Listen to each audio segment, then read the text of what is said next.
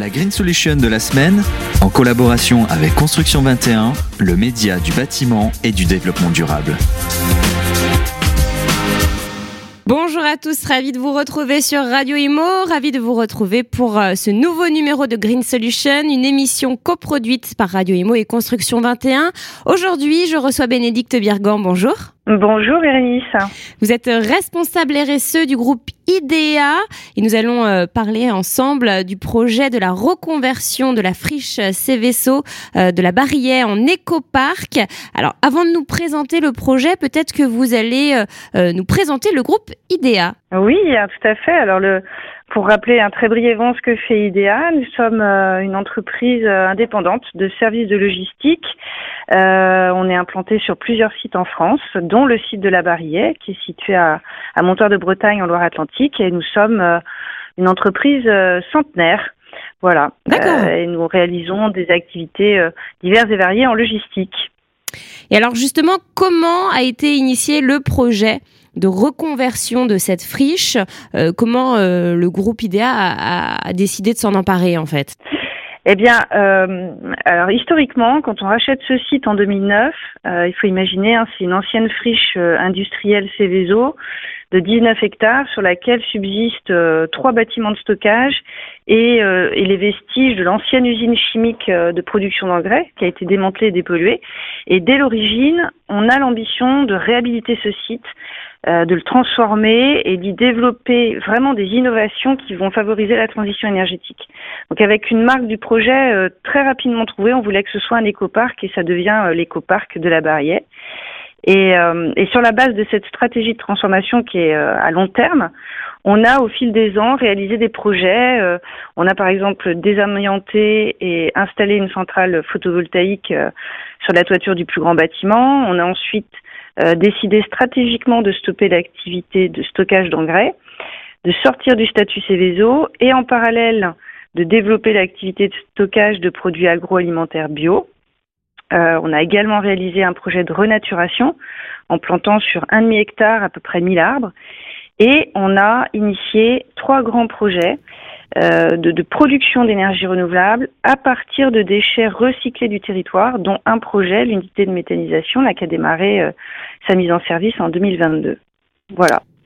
Donc une reconversion de cette friche euh, vers euh, un site euh, avec un ensemble de nouvelles technologies qui favorisent la transition. Alors vous l'avez dit, hein, le, groupe IDEA a 100 ans.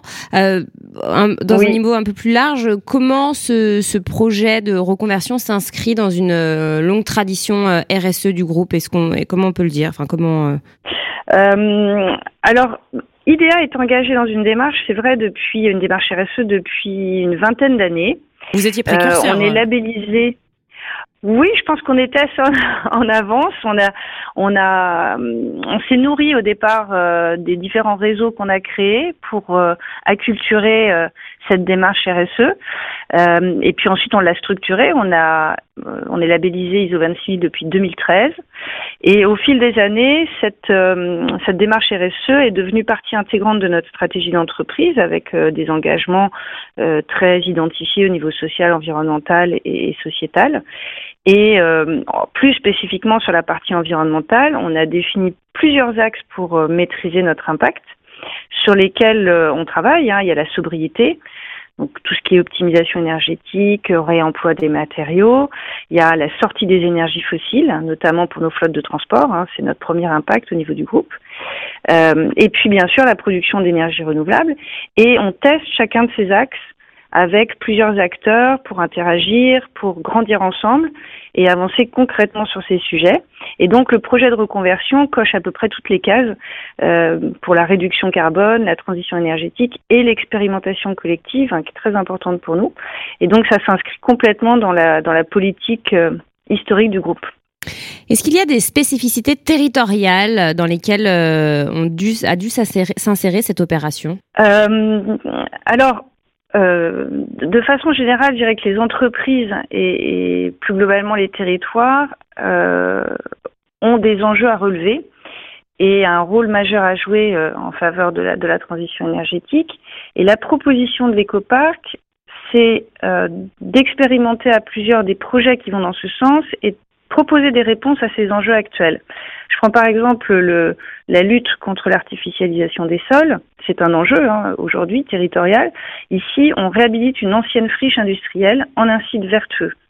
Si je prends euh, l'enjeu de la valorisation des déchets, euh, les projets de l'écoparc vont transformer des déchets à proximité de leur gisement et donc proposer une solution locale de traitement hein, pour les industriels, les collectivités, les agriculteurs.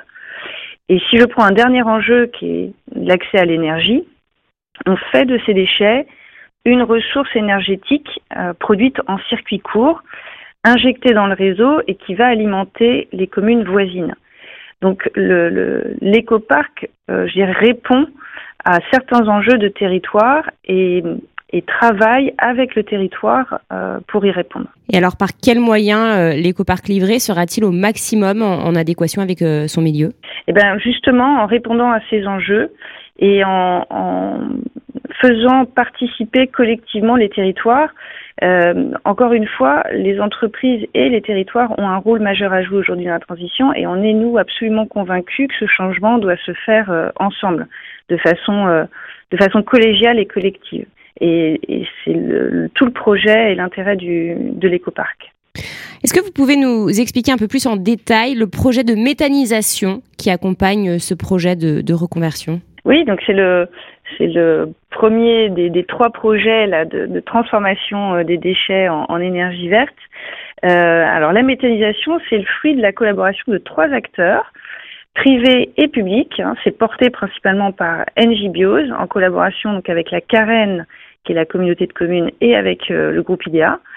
Et l'usine est dimensionnée pour transformer 28 000 tonnes de déchets issus d'exploitations agricoles et d'industriels voisins pour produire euh, 21 gigawattheures par an de gaz vert, donc euh, à peu près la consommation annuelle de 1900 foyers.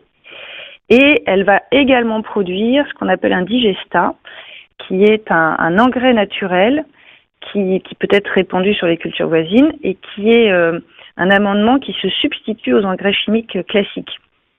Voilà, donc l'usine a démarré en avril 2022 avec une montée en puissance progressive hein, et on a déjà produit presque un tiers de, de l'attendu. Donc on a produit 7 gigawattheures de gaz euh, et, et, transformé 9000 tonnes de déchets. Voilà, et éviter aussi l'émission de 1200 tonnes de carbone, je crois. Vous avez remporté le Grand Prix Infrastructure Durable au Green Solution Award. Pourquoi avoir souhaité participer à, ce concours? Et puis euh, euh, quels éléments vous ont distingué, euh, à votre avis, hein, des autres projets candidats? Au départ, alors au départ c'est notre partenaire GRDF hein, qui nous en a parlé. Considérant que l'écoparc s'inscrivait dans le principe du concours. Et nous étions ravis d'y participer parce que ça nous permettait d'illustrer concrètement l'engagement des entreprises hein, dans la transition. On n'a pas vraiment l'habitude de participer à des prix, mais euh, on pense euh, que ça participe aussi à la sensibilisation au plus grand nombre et que ça, contribuera à un véritable changement sociétal. Voilà. Après, ce qui singularise peut-être notre projet, euh, je dirais que ça réunit et ça concentre sur un même lieu un panel de technologies innovantes et complémentaires qui font qui font sens pour demain, euh, qu'on le fait en partenariat avec euh, des acteurs du territoire, avec l'ambition de pouvoir le reproduire sur d'autres périmètres et pourquoi pas euh, d'en faire un lieu pédagogique à destination du grand public. Eh bien, merci infiniment pour cette interview, Bénédicte Birgan. Merci de nous avoir parlé de ce beau projet de reconversion de la friche Céveso. Avec grand plaisir. Merci beaucoup Bérénice pour votre invitation. La Green Solution de la semaine, en collaboration avec Construction 21, le média du bâtiment et du développement durable.